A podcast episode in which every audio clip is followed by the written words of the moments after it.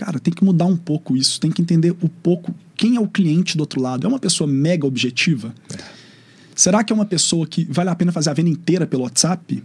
Ah, não, mas o meu trabalho ele é super consultivo e eu preciso de um contato mais próximo. Tudo bem.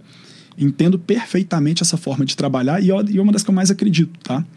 Só que se você não souber trabalhar de outras formas, você vai provavelmente perder muitos leads de pessoas que querem o seguinte: André, é o seguinte, eu preciso de um seguro de vida, eu já tenho um seguro de vida no Bradesco, tá muito caro, e eu queria outras soluções aqui. Você consegue me mandar?